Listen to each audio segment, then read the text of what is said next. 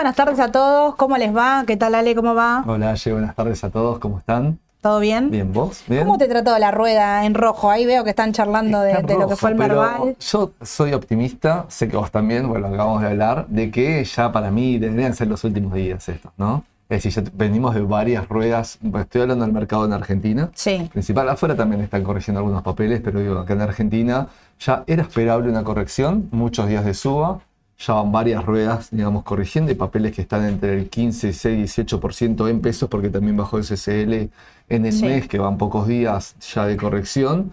Así que creo que capaz le queda poco tiro ya a esto. Bueno, hay que ir siguiéndolo de cerca, comparto sin duda, como, como bien dijo Ale, lo hablamos antes de, de arrancar, justamente estábamos debatiendo lo mismo. Las acciones argentinas, bueno, sobre el final tuvieron una baja un poquito más importante, durante el comienzo de la rueda se veía como, por ejemplo, Aluar, Texar, ¿no? Resistían y comenzaban a mostrar aumentos, pequeños rebotes, momentos de entrada, eh, acciones de valor, ¿no? Acciones con balances Sí, sí, buenos. sí. Yo me comí una Maggie ayer. Yo pensé que ayer ya era el último día, es que viste que ya había unos brotecitos verdes, algunos papeles, otros con rojos pero muy leves, y dije, oh, bueno, está el agotamiento natural y capaz hoy rebota, y no.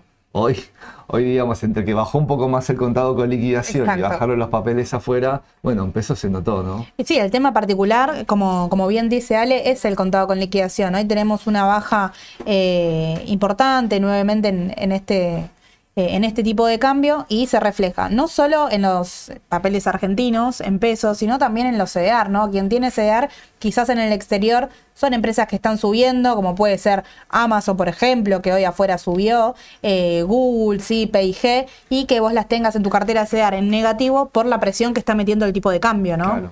Sí, sí, claramente. Es decir, teníamos un CCL, recordemos la semana pasada, que ha, ha superado los 810 pesos, que para la foto del momento, yo particularmente lo decía y creo que muchos compartían, la veíamos caro ese contado con liquidación. Digo foto del momento porque esto es tan dinámico, con tanta volatilidad y tan cambiable. Y obviamente, y- inmersos, digamos, en un contexto de escenario electoral, preelectoral, eh, con una, siempre digo lo mismo con mis clientes, con una macro que tampoco está de- demasiado bien, eh, no sabemos el día de mañana si es caro o no, pero digo, la foto hoy del momento parecía como que se había pasado un poco de rosca, evidentemente fue así, entre un poco capaz de intervención o un poco, digamos, de, de, de- de esa naturalidad que tenía que bajar el contado con liquidación. Bueno, hoy, hoy cerró cuánto, Re- recién lo vimos, eh, 7.40 era. más o- 7.40, Bueno, sí. la verdad que 60 pesos más, entre 70 y 60 pesos del pico de la semana pasada es bastante. Exacto. Y a estos valores había tocado también el dólar MEP con LEDE, que aunque por ahí no sea el foco de atención, porque uno está mirando la cartera, estoy leyendo ahí sus comentarios que está mirando su cartera, cuánto está bajando, se invertía largo por el momento, no, no es eh, el día de salir corriendo, No, el Merval en dólares está respetando los soportes que tenía que respetar, Eh, estamos acostumbrados a ver subas continuas, entonces, a ver, esta baja es parte también de- del mercado. Eh, entender que el volumen juega un papel clave, es mucho menos el volumen vendedor que el que fue comprador la semana pasada, la, la anterior, perdón, que hizo el impulso alcista, entonces eso en el mercado es importante. Es importante. Y a su vez, bueno, ir siguiendo lo que seguimos también son los bonos soberanos en dólares, ¿no? Nuevamente la L30D entre 31 y 32 dólares ahí lateralizándonos prácticamente en ese valor. Así que por el momento ni para salir a recomprar, ni para tampoco salir corriendo y, y vender, pero yo creo que sí empieza a aumentar nuevamente el contado con liquidación, ¿no? Y el bono acompaña y responde la suba, eh, seguramente cruce estos 32 dólares. Sí, sí, también. Capaz eh, para alguno que está esperando alguna corrección de la L30 para entrar, puede ser un momento, puede ser la época. Hay que ver la rueda de mañana, puede pasar cualquier Exacto. cosa, puede haber show rebote, puede seguir corrigiendo un poco más, sí, podría ser, es totalmente natural que podría pasar esto, pero para el que está esperando una oportunidad de comprar un poquito más bajo de la L30 o cualquier de, de los bonos dolarizados es una oportunidad y es más, sigue todavía para mí muy bajo el de largo plazo que paga muy buenos intereses, que es el Exacto. 38, que en lo que va del año tiene recorrido. Generalmente ese recorrido lo empieza a ser más fuerte cuando nos acercamos a fin de año y ya enero, ¿no? Porque sabemos Sí. que viene el pago de la renta. Y después del pago de la renta empieza a desacelerar. desacelerar ay, perdón. Desacelerar. Desacelerar, no salía la palabra, gracias. No hay problema. Bastante fuerte, pero en estos precios también puede tentar. Exacto, exacto. Los veo ahí preocupados por Pampa, por Vista. Vista sin duda, si, a ver, si tengo CDR, tengo posibilidad de recomprar y aprovechar la baja del contado con liquidación para comprar empresas de valor, ¿no? Sí. Eh, si ese es el riesgo que, que yo quiero. Eh, Pampa, por ejemplo, alrededor de los 40, 41 dólares está, tiene su, su soporte. Bueno, frenó en esos valores. Entonces, a no volvernos locos y ver cómo se sigue desenvolviendo todo, empieza a entrar en zona Pampa, por ejemplo, en zona de eh, sobreventa, así que a estar atentos ahí que en cualquier momento se viene el rebote. Pero bueno, arrancamos a lo que vinimos, Vamos si querés. Hoy, hoy traemos dos, dos tópicos, dos temas. Vamos a ver, como siempre, una empresa particular que está, muchos fueron preguntando en los últimos tiempos, que está ahí mucho de moda y que a algunos les gusta, que es Nvidia. ¿sí? Sin duda. Y después vamos a hablar, para el final vamos a dejar esto, hablarnos un poquito de estrategias o de cuestiones de dividendos de Estados Unidos. Para aquel que está del otro lado y que le gustan empresas que paguen dividendos, bueno, armar algún tipo de estrategia o saber algunas cosas que hay que saber a la hora de eh, tener en cuenta la variable de dividendo en tu cartera de los papeles que elegís. Pero vamos a arrancar con Nvidia. ¿sí? Dale.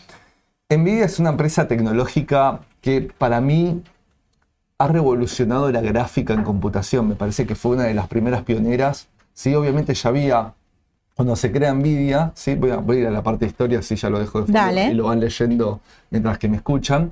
Digo, cuando se crea Nvidia en la década del 90 ya había varias empresas haciendo toda la parte gráfica o la sección gráfica, digamos, de los...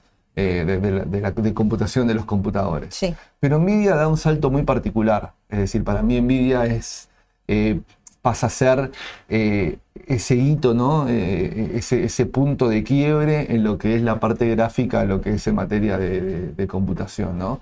Fundada en la década del 90, sí, se fundó con 40 mil dólares. Yo te puedo estar de color, yo sé que te gustan. ¿eh? Me gustan, me gustan.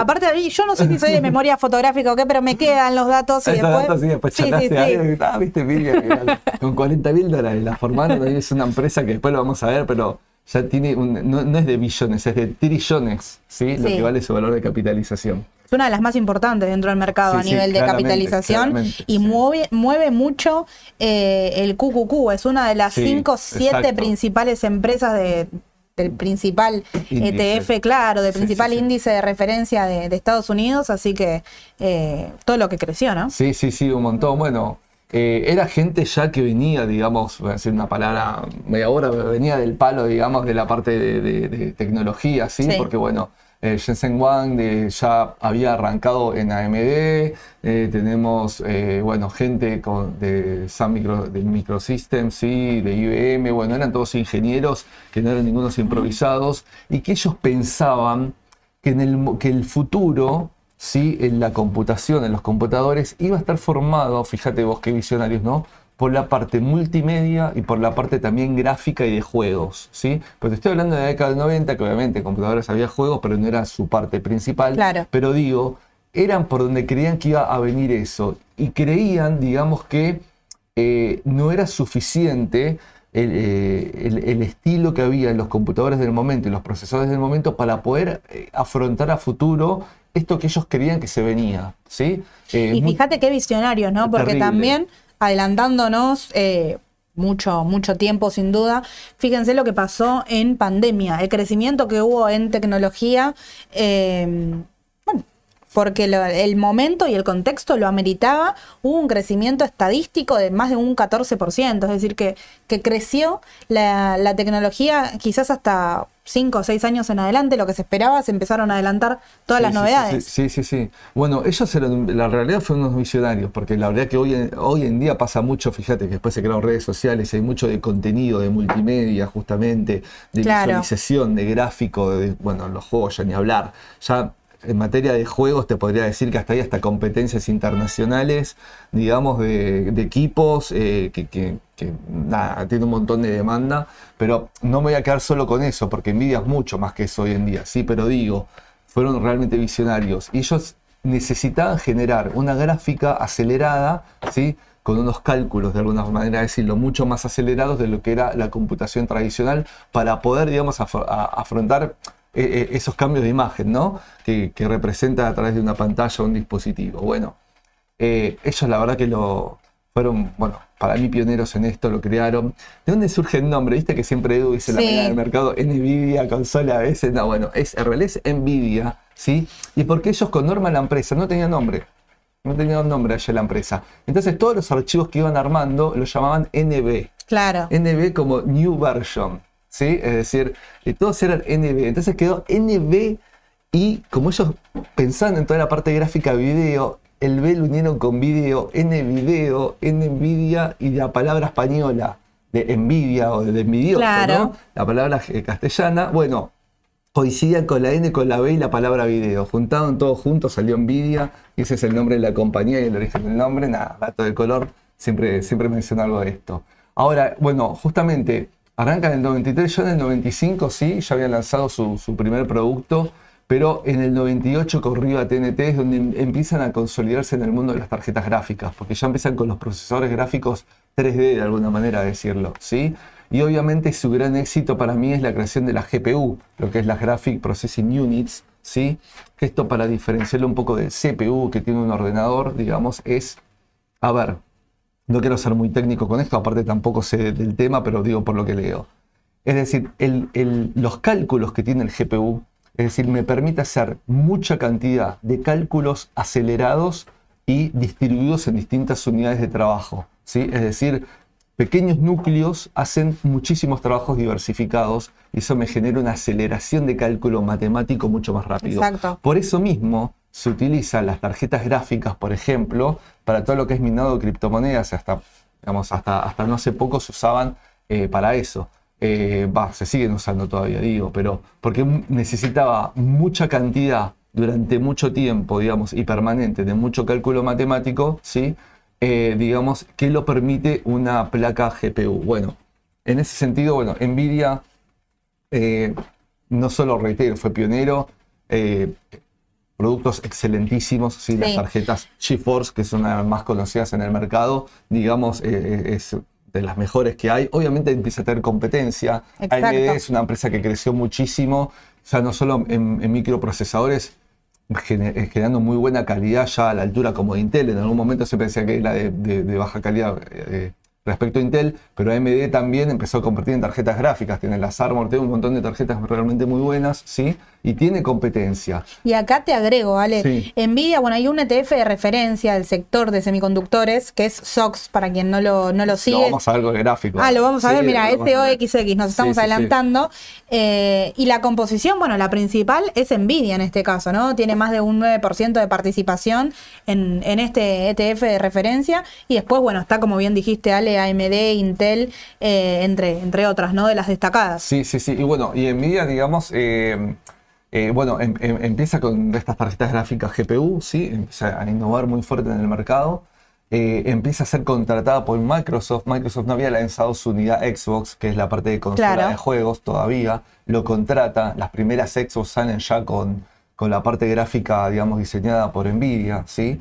Después se suma Sony con PlayStation, pero ya a partir creo de la Play 2 o 3, no me acuerdo cuál en todas, se empieza también a sumar, digamos. Entonces desde la parte gráfica empezó a ser muy reconocida, con muy buena calidad, muy innovadora, ¿sí? aportando muchísimo al sector en tecnología. Pero no nos quedemos con esto en Nvidia. ¿Por qué traigo Nvidia?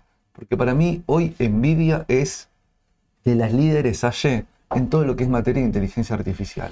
Yo creo que, mira, estaba viendo ese renglón, no te quería interrumpir ni siquiera adelantarme, pero creo que esa está la clave, ¿no? Yo creo que ahí nos permite ver, ok, es una empresa que crecía muchísimo, pero con el último punto nos deja la ventana abierta de, bueno, puede crecer mucho más todavía. Eh, está aumentando su inversión y su capacidad de eh, crecimiento en algo que se viene, que está todavía, que a ver, que ya llegó, pero llegó en la industria para quedarse, ¿no? Que es la inteligencia artificial, justamente. Sí, sí, claramente. Y, la cantidad de perspectiva que hay lo que es inteligencia artificial es realmente impresionante, ¿sí? No, no nos quedemos con eso, que nos van a sustituir y todo, no, no, no, pero sí va a haber mucha inteligencia artificial aplicada a un montón, a un montón de cuestiones que van a generar soluciones, van a generar más dinamismo en, muchas cuestiones, ¿sí? va a aportar muchísimo. Me, parece que la inteligencia artificial sí es algo que, llegó para quedarse y que va a seguir creciendo, es una realidad. Y obviamente se están trabajando, obviamente ya con más controles y cuidados, ya están los estados intercediendo, porque una de las noticias capaz cerca que hoy que tenemos no tan positiva, capaz para Nvidia, es que hace poco el gobierno de Estados Unidos empezó a limitar el envío de GPUs, porque ahora también eh, hay GPUs combinadas con inteligencia artificial en los Sí. últimos desarrollos. Sí, sí, empezó sí. a limitar a la parte de Asia y Oriente, ¿sí? Porque, bueno, quieren saber eh, a dónde van, con quiénes van, digamos, ¿no? Tanto en la parte, digamos, de, de Oriente y de Asia. Entonces eso puede limitar un poco las salidas y las ventas de la compañía, obvio, ¿no? Es decir, ya los estados están intercediendo también en lo que es inteligencia artificial, ¿sí? Pero igualmente el potencial es enorme y creo que eh, Nvidia es una de las que tiene realmente, Aye, un paso bastante adelantado en este tema, ¿sí? Es decir, eh, eh, en estos desarrollos de inteligencia artificial. Sin duda. Vamos a hablar un poquito y voy a traer lo que es el mix de ingresos. El último balance de Nvidia fue realmente muy bueno. Ahora vamos a repasar números de Nvidia, ¿sí? Pues fue realmente muy, muy bueno. De, de hecho, tengo un gráfico donde se, se va a ver un gap que genera porque superó las expectativas. Pero quiero mostrar un poquito lo que es el mix de ingresos hoy con el primer semestre de 2023 del último balance y lo que era hace un año atrás, ¿sí? Con el semestre del año anterior. Hoy todo lo que es data center, ¿sí? Data center, los resumos del negocio, el negocio de nube, que ya también lo tienen todas, ¿no? Pero ya hablamos de Google, Sí. un montón del negocio de nube. Pero, ¿por qué se están poniendo foco en data center muchos clientes? Porque acá tenemos empresas, corporaciones que usan nube y servicios de nube, ¿sí? Porque justamente ellos empiezan a combinar en todas sus unidades de negocio, data center, gaming, soluciones profesionales, vehículos, que acá tienen, en vehículos tienen, eh, digamos, contratos de tecnología, digamos, de, de- de- de producción de tecnología con Jaguar, con Toyota, ¿sí? es decir, Sí. con un montón de, empresas, con una unidad de, de Mercedes-Benz, que un joint venture que no me acuerdo con qué otra empresa tiene, digamos, en, en nuevos autos, ¿sí? Eh, en todas estas unidades que están viendo en pantalla está incorporando inteligencia artificial. Entonces, tengo un mix de poder tener un servicio de nube, ¿sí? Combinado con eh, ventajas y beneficios que pueden llegar a desarrollar la inteligencia artificial. Así que Data Center fue el que más creció, creció un 117% interanual, es decir, mucho más clientes, mucho más servicios eh, de venta. Y le sigue la parte gaming, justamente, que no es lo primero. Uno cree en nos quedamos con tarjetas gráficas. No, no lo es. Digamos, gaming ahora representa el 23% y el resto son, son más. Pero mirá cómo era el, el- el año pasado. Fíjate el, perdón, Ale, podríamos Sí, volver. obvio. Fíjate el pequeño lugar que ocupa vehículos y la gran importancia de eh, ponderación, que hablamos también de las innovaciones de los autos eléctricos y demás, cómo se mete en la industria Tesla, Ford, se mete Sí. en pequeñas compañías y vehículos es muy, muy chiquito, ¿no? La parte de sus ingresos. Sí, pero eh, no es que tiene un vehículo en particular, tiene- Claro. tiene tecnología y aparte tiene tecnología para vehículos en general. Claro. Uno puede poner un dispositivo ¿sí? para vehículos con inteligencia artificial en tu auto.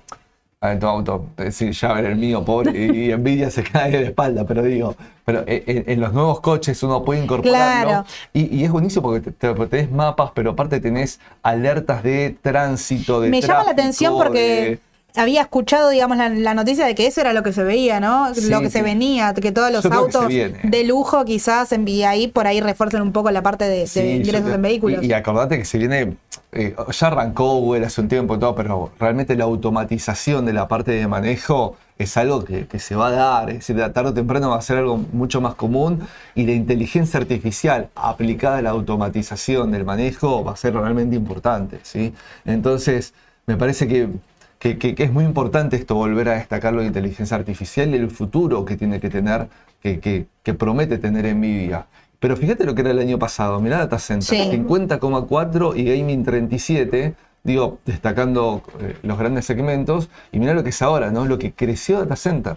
Es decir, lo que creció esta unidad de negocio, que creció de manera interanual, pero fue una explosión realmente, impresionante la verdad, ¿sí? Pero bueno, esto para explicar un poco los negocios, digamos, de, de, de- de Nvidia, cómo es su evolución, fíjese, en un año es importante entender esta evolución y por qué está pasando esto. Y ahora me voy un poco a los resultados. Acá traje una serie de, estos son semestrales de seis meses y una serie de tres años, ¿sí? Sí. Fíjate, ventas, voy a marcar acá, hay un crecimiento sostenido de ventas, ¿sí? Capaz que acá caen los márgenes, caen los márgenes para lo que fue el año, digamos, eh, 2022, pero acá hay un año particular. ¿Por qué? Porque hasta el año 2021 ya me agarró el tema de eh, todavía el envión de lo que dijiste vos recién de, de, la parte de cómo es de, de, la pandemia, ¿sí? De todo el crecimiento y el boom que hubo en tecnología en la pandemia. Todavía me agarró en ese sentido durante el 21 y parte del 22. Pero en el 22 eso fue bajando y se sumó a toda la crisis del sector tecnológico por el aumento de tasa de Estados Unidos. Exacto. Es decir, eso en cuanto, digamos, a, a, los papeles, pero también a la recesión que se empezó a generar, tanto en Estados Unidos como en Europa, en donde empezaron a decir, bueno, ¿en dónde empezó a recortar el consumo? Y bueno, mucho era en tecnología. Y eso se ve en el balance, digamos, del 2022. Fíjate, fíjate cómo son los márgenes, ¿no? La caída de márgenes que tiene tanto de ganancia bruta como de vida y fíjense también del resultado final en cuanto a márgenes, ¿sí? Pero parece, obviamente, este último balance con nuevo crecimiento, nuevas perspectivas, lo que decía recién, diga, digamos, de, cómo empieza rápidamente, qué, dinámico que es esto, ¿no? Cómo empieza rápidamente a rebotar esto y las perspectivas de negocio. Yo creo que no se hablaba tanto de inteligencia artificial hace un año y medio atrás. No, no, no, sin duda. Y hoy todo el mundo hablamos de inteligencia artificial y es el tema, ¿sí? Y fíjate cómo vuelve a retomar los márgenes que tenía anteriormente eh, en un año que había sido bueno por el tema, reitero, todavía del efecto, digamos, de, de, lo que fue el COVID y, los encierros a, nivel mundial, pero los mejora todavía. Entonces, mejoro los márgenes y encima crezco nominalmente en ventas, fíjate la diferencia tan grande que hay en la capacidad de generación de vida, como siempre digo, ¿no? Este concepto, digamos, de, potencial de generación de negocio, del negocio directo y lo que es el resultado final. Por otro lado, vamos a la situación patrimonial, ¿sí? Obviamente es una empresa con mucha estructura, con mucho eh, para, para el desarrollo, tiene también licencias, tiene marcas y un montón de cuestiones y bueno, eh, la parte del activo no corriente se, eh, eh, pesa, ¿sí? Obviamente también una parte de activo corriente importante por todos los, bienes que, vende, etcétera, pero que se distribuida en, mitades, es decir, un poquito más de activo corriente. Y obviamente sí es una empresa que tiene, digamos, un capital propio financiando un poco más que sus pasivos el tema de este, los activos totales, que es, que es importante. Sí tiene deuda de largo plazo, sí, y lo que voy a destacar en la parte de la deuda, el análisis de deuda, que siempre lo veo y siempre me importa saber dónde está parado el tema del endeudamiento de la compañía, es cómo baja la deuda neta. Es decir, baja entre cierre de balance, esto es en enero y julio, son, digamos, los, en, enero en realidad es el cierre de balance. Sí. raro, ¿no? sí, sí, sí. Cierra en enero. Bueno, eh, baja la deuda nominalmente, sí, fíjate, esto está en... Bueno, positivo. Eh, sí, eso es positivo.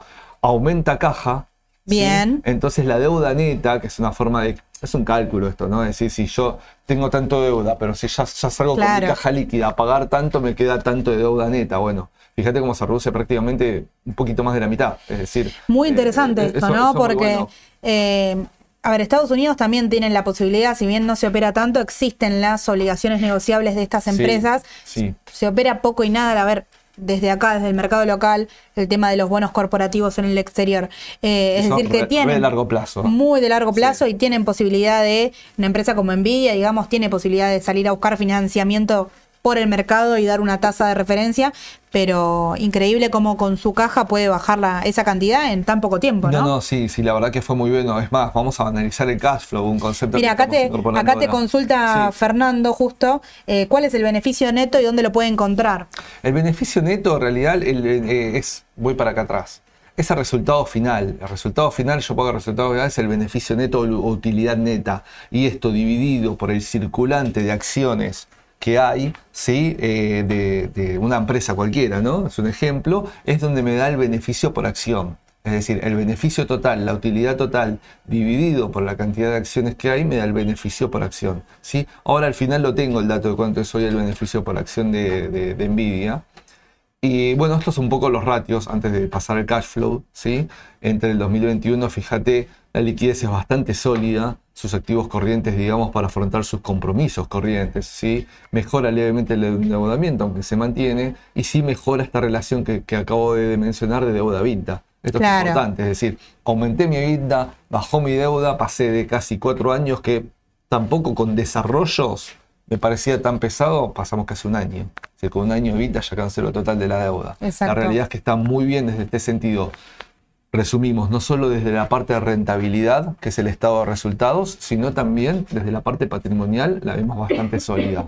Y me voy a la parte financiera, así cerramos este concepto de números. Sí. Cash flow, ¿sí? Bueno, flujo de fondos. Flujo de resultados comparando seis meses con seis meses, ¿sí? Tengo 4.600 millones generados desde resultados. Este es el resultado final con algunos ajustes que no implican capaz erogación de dinero, ¿sí? Contra 8.500 millones. Flujo de actividades operativas, sí, esto es más que capital de trabajo, aumentos de activos y pasivos por el movimiento, digamos, natural de las cuentas, de cobranzas y de pagos. Bueno, y después tengo el flujo de actividades de inversión, que fíjate que acá tuvo un extra, un positivo, porque la inversión generalmente lo que invierto es en negativo, Sí. pero vos también podés vender ciertas cosas de activos fijos tuyos que a veces la norma contable te lo pone como una inversión, pero en realidad vende que es una venta, ¿sí? Por eso que tiene un flujo positivo en este año, pero es algo muy puntual. Porque si no fuera por este flujo puntual del año anterior, fíjate que el free cash flow, como se lo conoce, o flujo libre, fíjate que aún hoy es mejor, pero hubiese sido bastante mejor si no considerábamos esto, ¿sí? Porque acá sí ya tengo 1.200 millones de dólares en inversiones. Entonces llegamos a un flujo libre de casi 8 mil millones de dólares, muy buen número, muy buen número, ¿sí? Eh, eso, digamos, eh, permitió bajar la parte de financiación, como estábamos viendo recién, y tengo una variación de caja positiva de 2.400 millones. Esto está resumido, yo Sí. tendría que aportar todo un cash flow para ver cómo van sumando y restando, y queda mucho más lógico explicarlo, pero acá pongo las principales variables. Y acá te sumo dos consultas, Sí. sale que, que estamos acá debatiendo en el chat. Eh, Fernando aporta, bueno, que tiene un PER de 110. Tiene un par de 110. eh, ahora el TTM, que es el que se toma tomando los últimos cuatro cuatrimestres, baja un poco, ¿sí? Ese PER. Ahora lo vamos a ver, porque también eh, está buenas las preguntas, pero son datos que puse porque quería comparar su PER, Exacto. cómo estaba parado y cómo está parado respecto al mercado. Eso es importante. Pero también es bueno entender las expectativas futuras. Entonces, ojo también con el tema del PER, más en una empresa tecnológica. ¿sí? Sí, sí, sí, sí, sin duda. Y acá Augusto nos suma un, un comentario que para él es una empresa que está sobrevaluada. Hay que ver, bueno, qué nos dicen todos sus números y qué, a qué... Justamente un par de 110 años o de 90 años, como a mí me da con el TTM, sí, podríamos decir que es una empresa que está pesada desde, desde su evaluación, ¿no? Pero hay algunas cuestiones para rescatar que podríamos decir, no sé si están así o no, puede ser que esté sobrevaluada, pero siempre entendamos que esto opera por expectativa. Exacto. Y la expectativa encima de lo tecnológico es una gama mucho más amplia, ¿sí? Entonces es como una apuesta mucho más grande.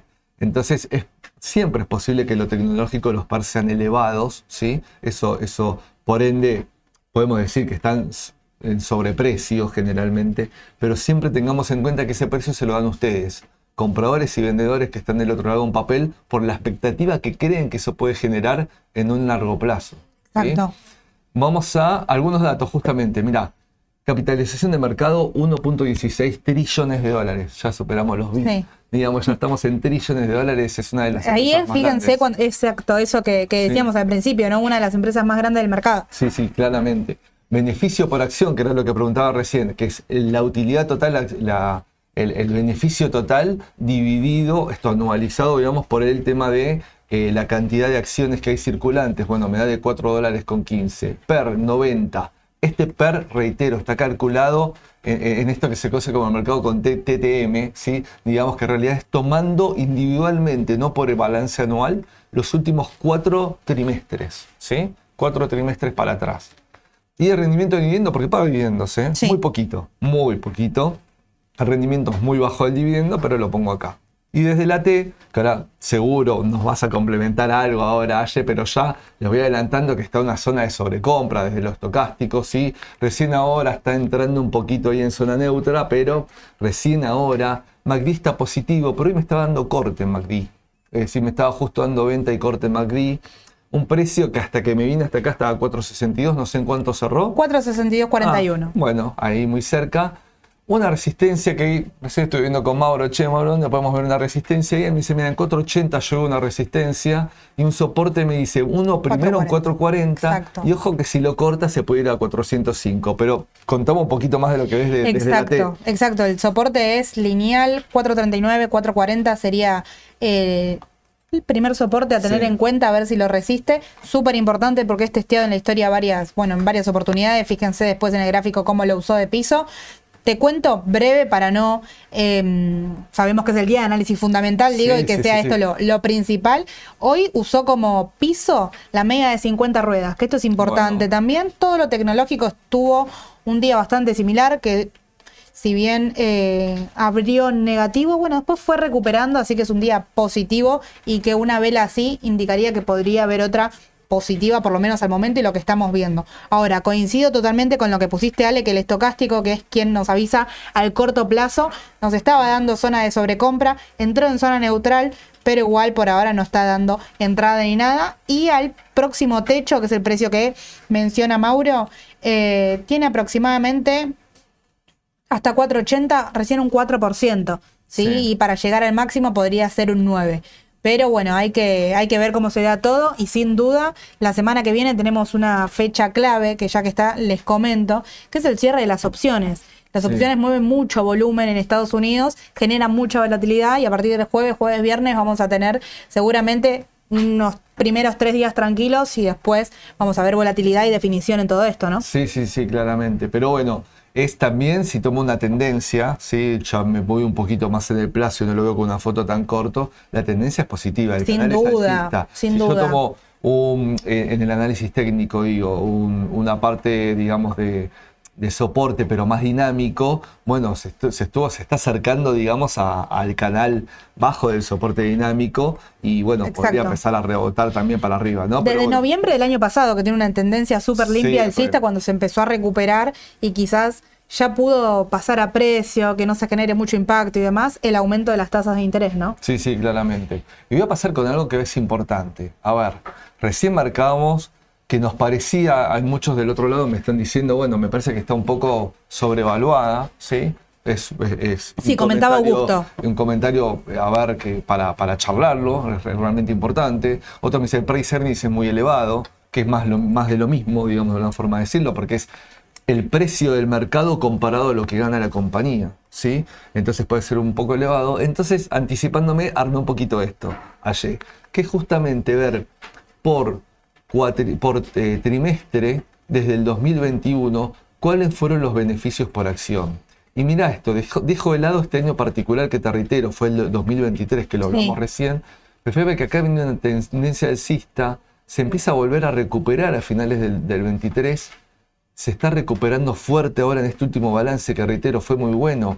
Es decir, la ganancia que se esperaba era de 2 dólares 0,9, algo por el estilo, y vino 2,70. Es Sí. decir, estuvo muy por encima que los 30, 40 analistas que estuvieron, digamos, eh, poniéndole un precio al mercado.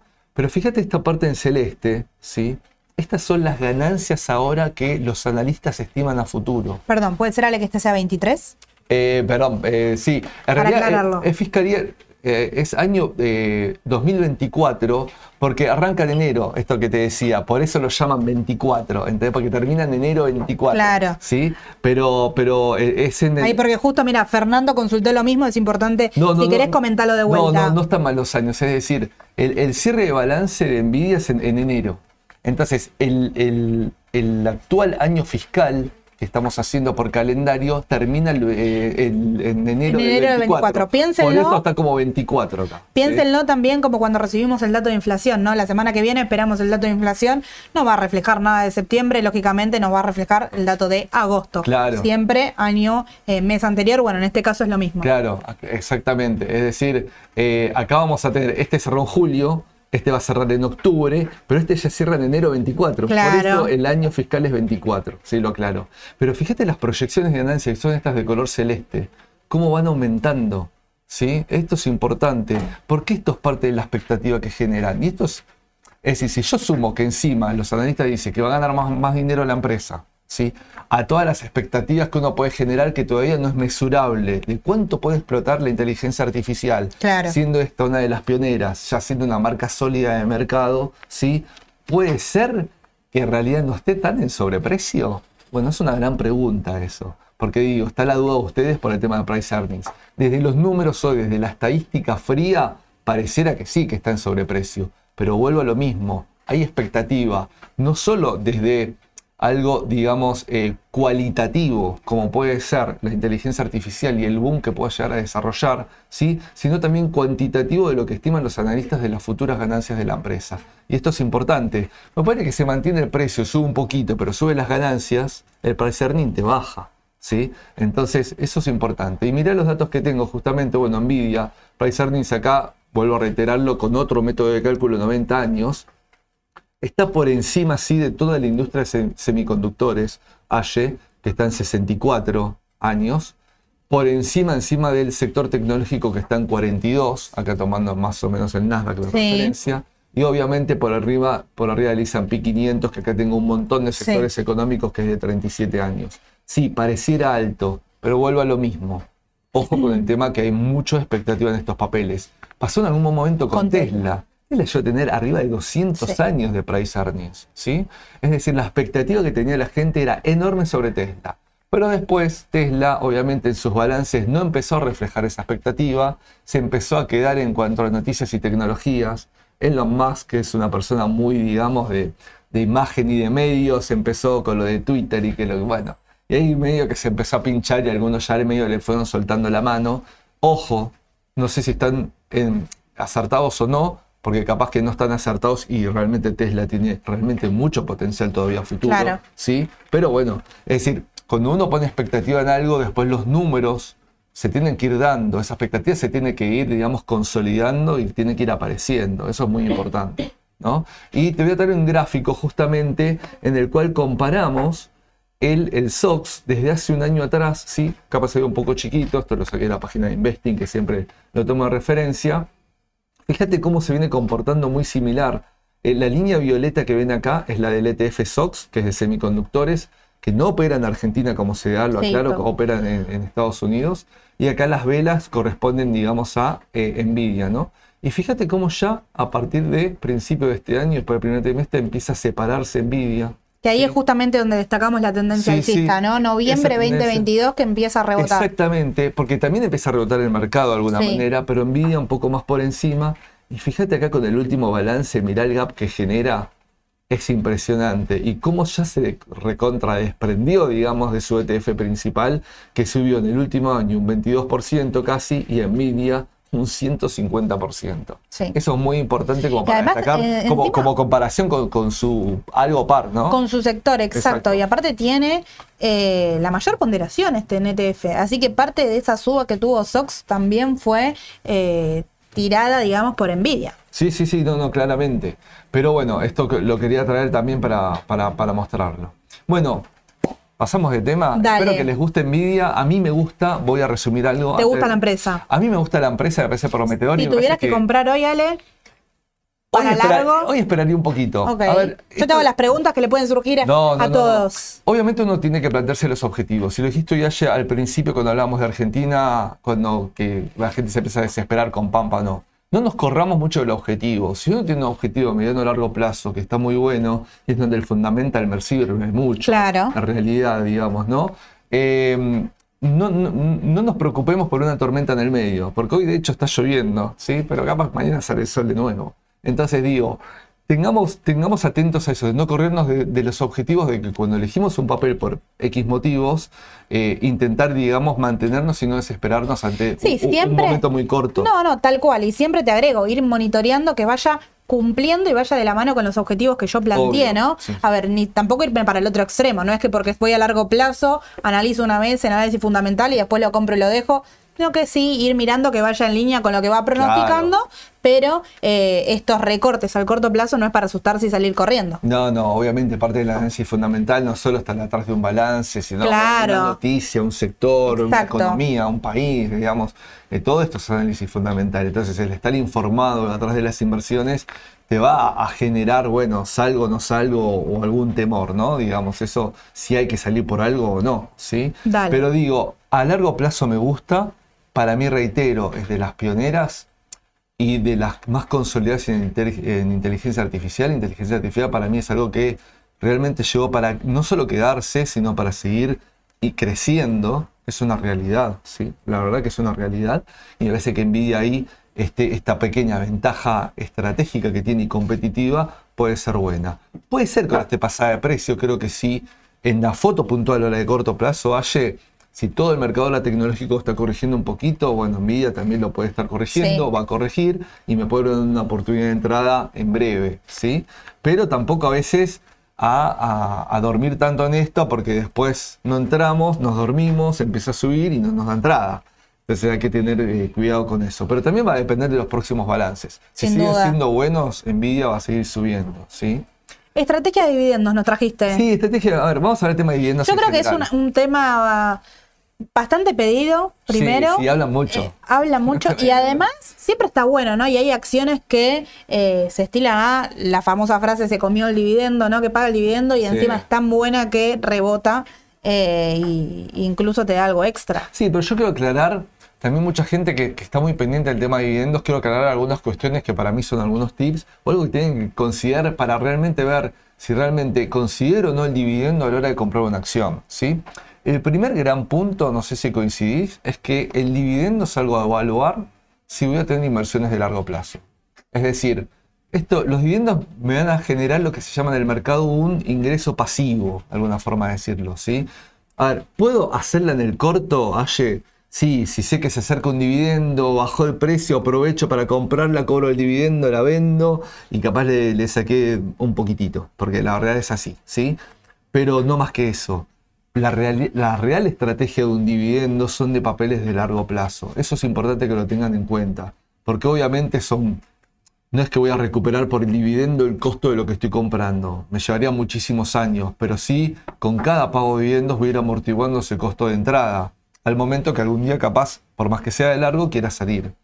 Entonces, este es el primer concepto que tengan que tener en cuenta. Si no van a comprar de largo plazo un papel, una cartera para hacerla de largo, no, no, veamos tanto el tema de dividendos, ¿sí? porque me parece que capaz no nos suma mucho, porque los dividendos no es que pagan enormidades. Tenemos casos muy excepcionales que son algunas empresas del sector hoy de real estate en Estados Unidos, sí que están pagando un rendimiento de dividendos arriba del 10%, ¿sí? pero también es un sector golpeado y con algunos temas a tener en cuenta, ojo con esos riesgos. Y que es el caso de Petrobras, que es el más común, que hoy lo hablábamos, que vos lo mencionaste. Hoy justamente lo hablábamos en el vivo con, con Edu, que Edu traía el gráfico.